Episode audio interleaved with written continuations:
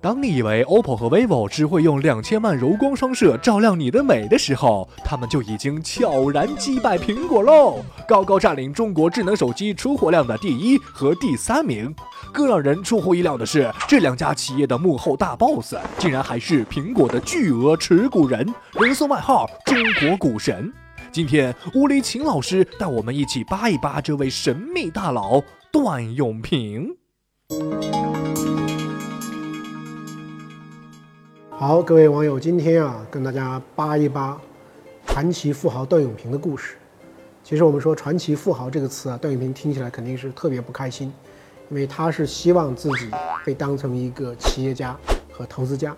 很多一年我采访他的时候呢，因为他觉得广告这件事情啊，是完全自己掌控的，就我在你一个电视台，我投什么样的广告，我自己控制。但是宣传这件事儿啊，是你是控制不了的。那么媒体具体他怎么报道，有的时候很基于他的立场等等等等。那这样的话呢，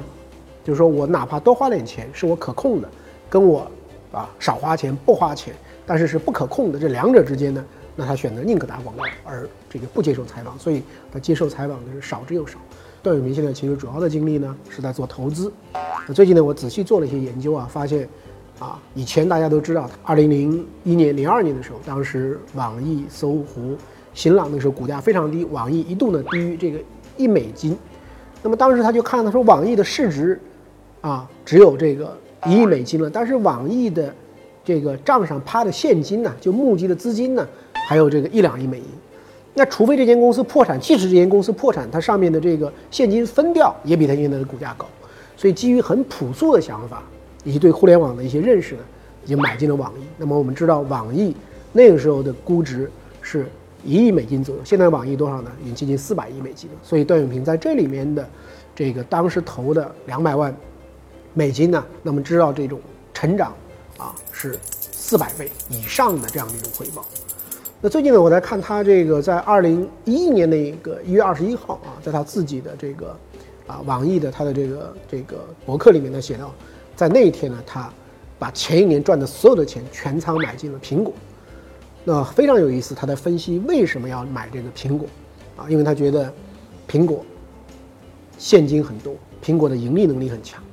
当时他说：“他说我觉得苹果的这个利润有一天有八百亿都不奇怪。”我自己看了一下，在二零一一年这个的时候呢，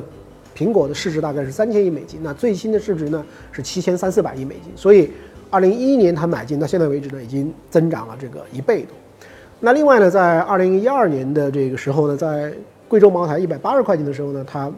啊买了很多的这个贵州茅台。那我也看了贵州茅台，在现在呢，大概这个快要接近四百块钱。所以在贵州茅台这个产品上也已经是翻倍了，大概四年这个多一点的时间就翻倍了。所以我们来看段永平去选择投资标的的时候，非常这个这个基于计算，就是说它的价格跟它的价值之间的关系。如果它的这个价值是高于它的这个价格的，他认为，那么他就毫不犹豫的买进，而且他是大这个手笔的买进，买到足够量，接下来干什么呢？用他的话说，那就是去休息了，就去睡觉了，你就等着这个公司来帮助你赚钱。所以我觉得呢，从段永平的这个广告的这个经营思路到段永平的这个投资的这个逻辑啊，非常非常值得大家啊去认真的这个去。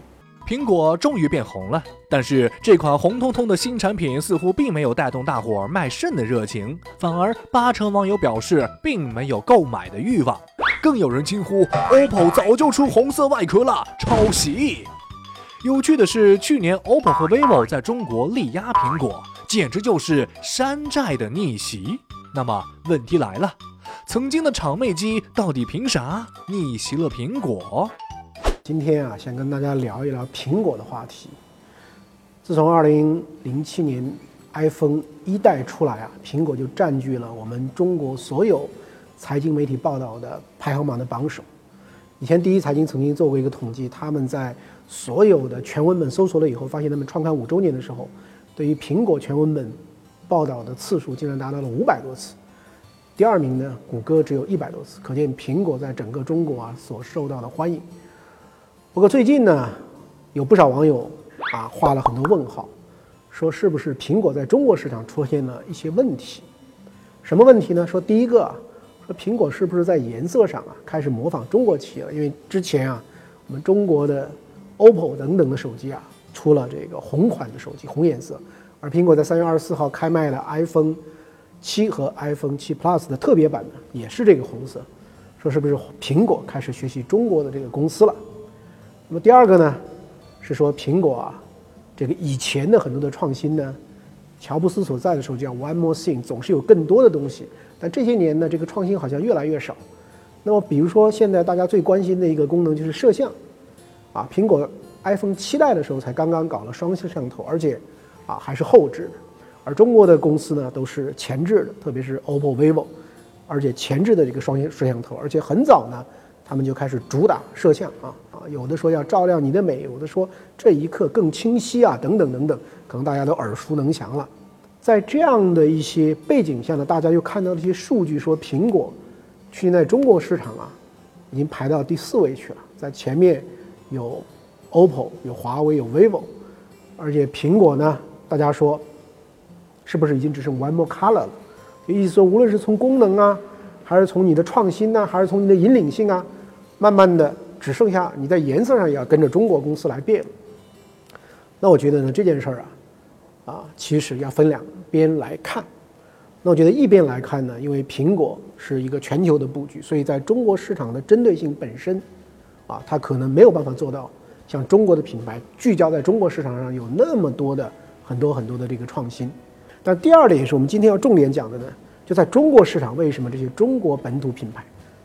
能够在市场的份额上超过了苹果？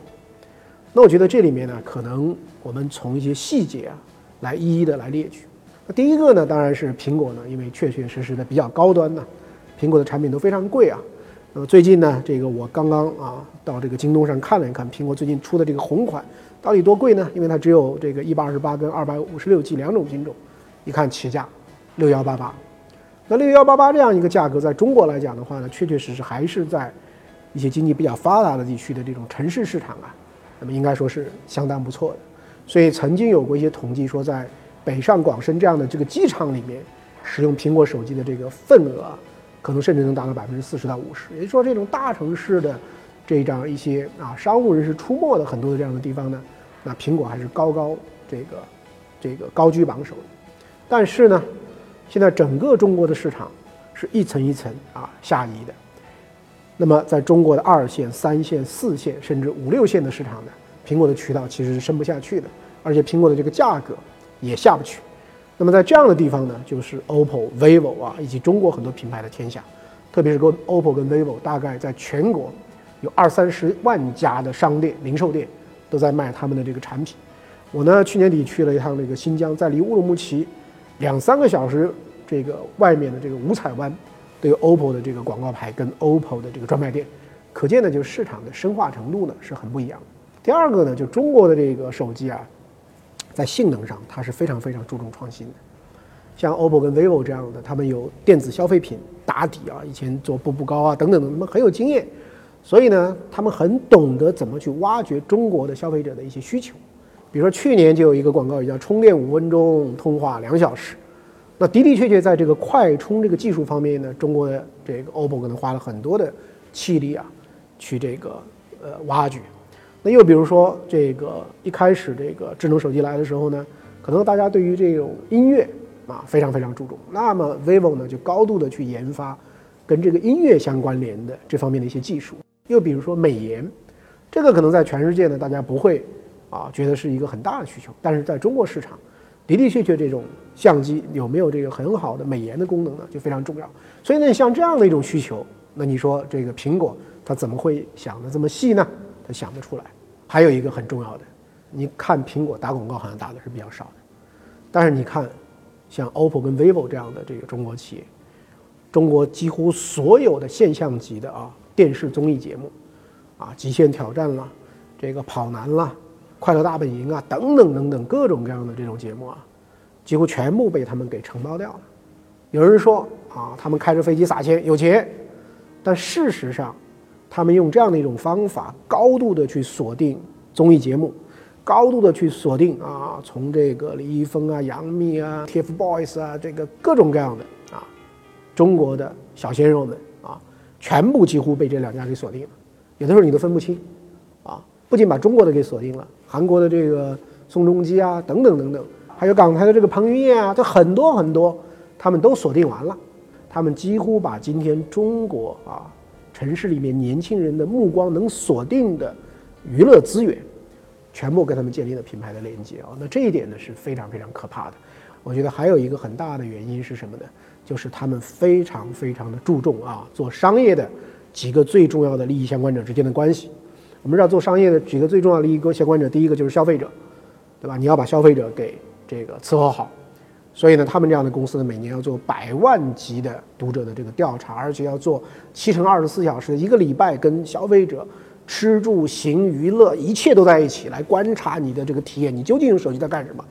可能就是整天看着你，整天都在对自己拍，哎，所以这种情况下呢，哎，他就加强这个，为什么一定要做前置性的双摄像头呢？那就跟这个有关系。然后呢，整天看到大家最着急的，每天就是在那儿充电啊，借相互借来借去。那怎么办呢？所以我就要加强充电的这个功能。所以这就是跟消费者同吃同睡同劳动以后达到的一些这个效果。那么这是对消费者。第二个呢，供应商啊，大家要了解手机的话啊，这个其实手机啊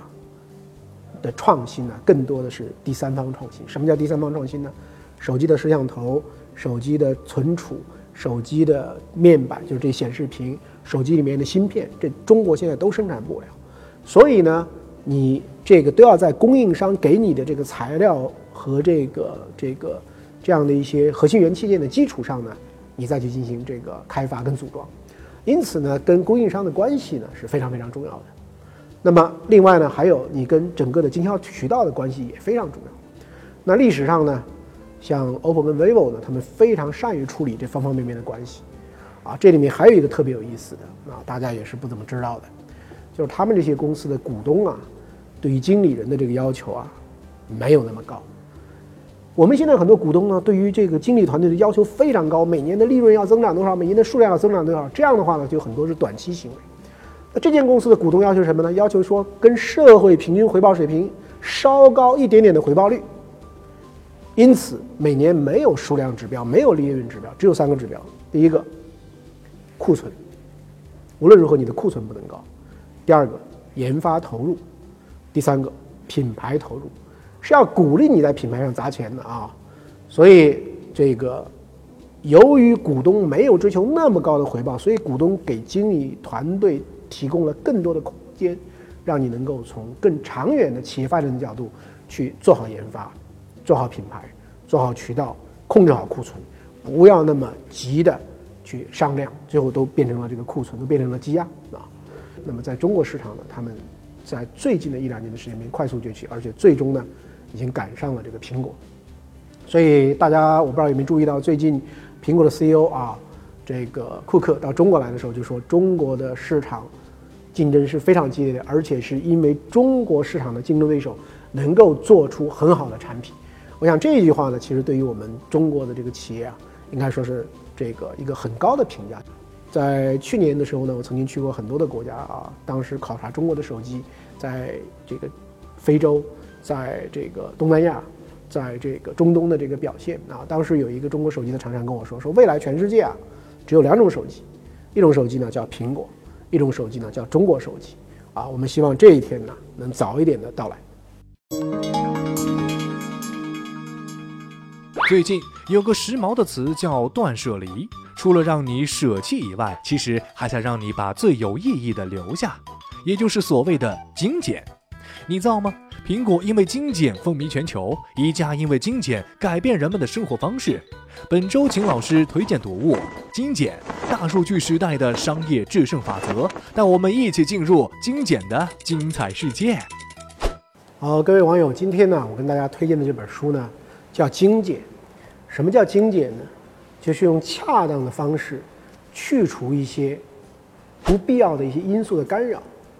那么这就是精简。那这本书呢非常有意思，这本书的作者马修呢是美国的一个著名的企业教练啊，也是一个演讲家。那么他的这本书的开篇啊，他讲了一个特别小的故事，就是他要去旅行啊，要搭这个旅行的帐篷，所以呢，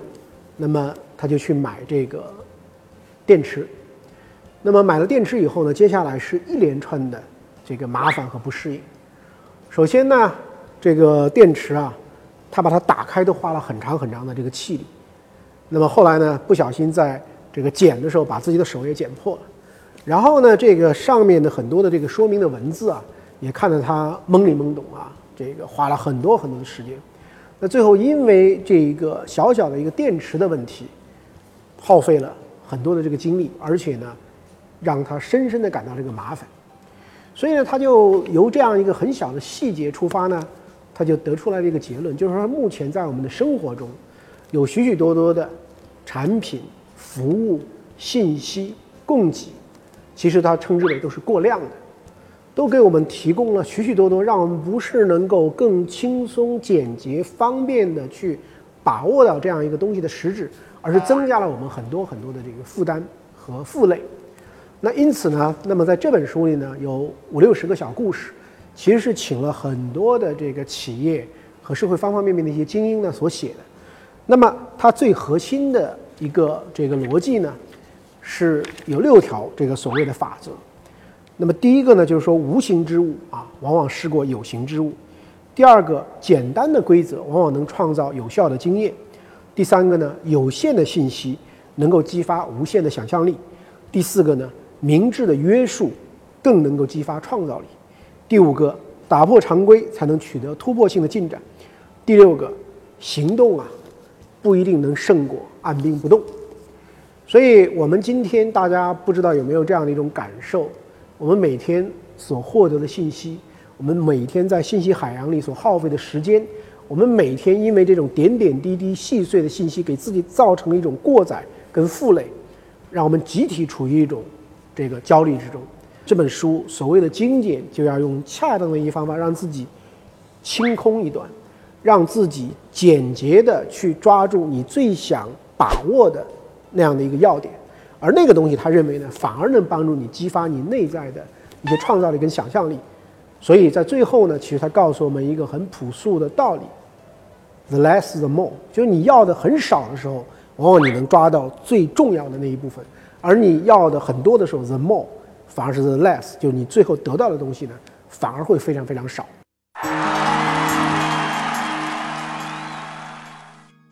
请问秦老师，您平时是用什么时间看书呢？呃，有很多朋友经常问我说，现在看书没有时间。我往往会反问一句话，我说：“朋友，请问你有时间吃饭吗？”所以呢，我认为啊，这个事情本身呢，还是一个啊，你有没有把它当成一个优先性的这个问题？那作为我本人呢，啊，的的确确是非常非常的这个忙碌，所以我看书呢，基本上这个如果说特别固定的时间呢，是在每天晚上睡觉之前啊，大概我看。这个一到两个小时啊，当然我这个也有这个毛病，因为往往是躺在床上斜着看，所以把颈椎给看坏了啊。这一点大家不要去效仿。请问秦老师，您平时是用什么方法消除焦虑的？我的的确确也有这个焦虑，所以在这种情况下呢，那我觉得就要自己来进行一些调节。有的时候呢，当你遇到一些困难的时候，你要告诉自己，你还是可以从头再来，你要给自己一些这个暗示。啊，你并不是那么的差，你的问题并没有那么严重，你并不是那么糟糕，你还有很多很多的机会可以去改善，你还可以慢慢的这个化解。即使是这个问题解决不了，SWOT，啊，人间千条路万条路，不是只有一个独木桥。秦老师，如果您是九零后的话，在现在这种夸张的房价下，会选择买房吗？哦，崩溃崩溃，永远是房价。九零后，九零后，我非常希望我是九零后啊。那这个问题呢，我自己的看法呢，我记得我在一九九十年代初那个时候，我帮助一些电视制作公司啊，或者一些这个摄影去写一个这个企业的这个纪录片的这个解说词，可能那时候就是十五分钟、二十分钟，可能他给你两千块钱，但是那个时候的房价跟现在的房价比，可能那个时候，比如说这个一千六、一千八，但是现在广州可能已经涨了二十倍、三十倍，但是你说你今天去写一个这个解说词，可能也就是三五千块钱。所以就是劳动报酬的上涨呢，就非常非常的慢。这就是今天我觉得九零后相对于我们六零后来他的不幸，就他的这个靠自己的劳动要去追赶这个房价的这个列车呢，是非常非常的这个缓慢。我觉得这是，呃，我们这个全社会呢，我觉得都要引起高度重视。